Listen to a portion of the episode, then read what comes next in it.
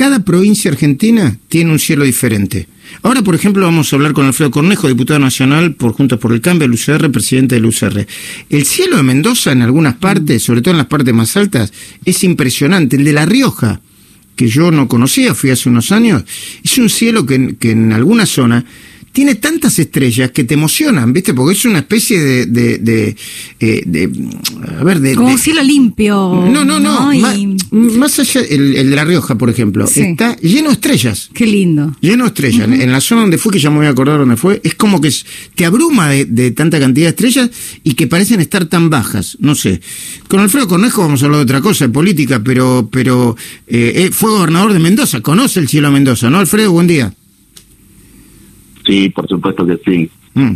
Es, es muy lindo el cielo desde muchos lugares.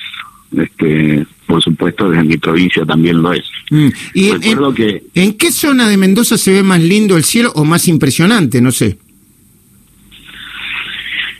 Yo creo que en la eh, en el en el Valle de Uco y, cercano a la montaña se ve muchísimo mejor. Mm. Este, es un, buen lugar para mirar el cielo. Y en la noche también, por supuesto. Eh, ¿Se, ven las estrellas ahí, muchas estrellas? Sí, sí, sí. bueno. vamos, vamos a ir al Valle de Uco. Soy nacido y criado ahí en el Valle de Uco, además. Bueno, soy un poco subjetivo. Muy bien, muy bien. Eh, Alfredo Cornejo, usted dijo hace pocas horas que se está preparando un proceso de juicio político a la Corte y encima una reforma constitucional o una nueva constitución nacional. Sí, lo contextualizo si me lo permite. Eh, la, la agenda del gobierno no es la agenda de la economía que está destrozada, y que por eso ganaron las elecciones, ¿no? El mandato que tiene Alberto Fernández es mejorar la economía. Hace 10 años que estamos en recesión. Al kirchnerismo le gusta explicar, este, hablar mucho de los últimos cuatro, pero la verdad que hace 10 años que la Argentina está técnicamente en recesión, que no crece, eh, y sin embargo de ese tema no quiere hablar, ¿no? Este, eh, solo echar culpas para atrás, pero no dice cómo lo va a resolver. Y, intertanto, todos los debates que ayuden a cambiar el eje son bienvenidos.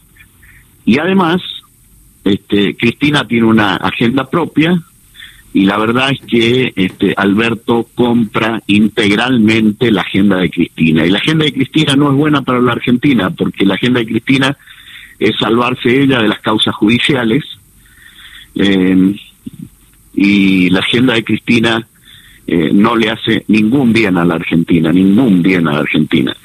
Y como no puede este, frenar sus causas judiciales y la de sus eh, allegados más directos, vudú entre ellos, como no puede, está pergeñando una reforma constitucional que elimina la independencia del Poder Judicial y está erosionando la, la baja credibilidad que ya tiene el Poder Judicial en el mundo y en la Argentina también, a través de críticas permanentes, sostenidas, eh, ridículas más de una de ellas, del lawfare, etcétera.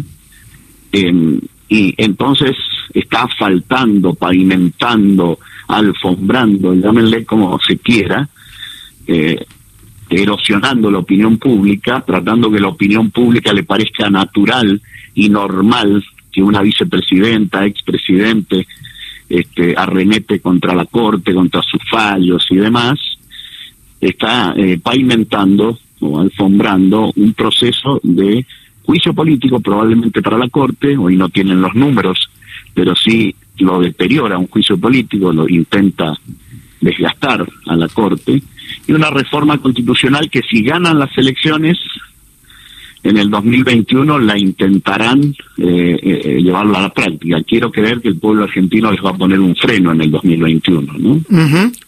Eh, mm, Cornejo, usted está insistiendo, entiendo yo que junto con Patricia Bullrich, o es la interpretación que hacen los medios, quisiera pedírsela a usted, que usted plantea la necesidad de ser más duros en la crítica al gobierno porque eh, la moderación va a hacer que se impongan por la fuerza igual. ¿Es esa la postura que tiene usted como presidente del UCR? Yo creo que nosotros tenemos que tener una doble, un, mensaje en, ambas bandas. Este, nosotros tenemos que estar predispuestos a un acuerdo de reformas estructurales de la economía, que es lo que necesita la Argentina para salir de este atolladero. Lo necesitaba antes, lo necesitaba con Cristina, lo necesitaba con Macri y lo necesita ahora. Pero paralelamente a eso tenemos que ser muy firmes en ningún acuerdo por temas institucion de, cambios institucionales eh, este, como los que propone Cristina y su agenda.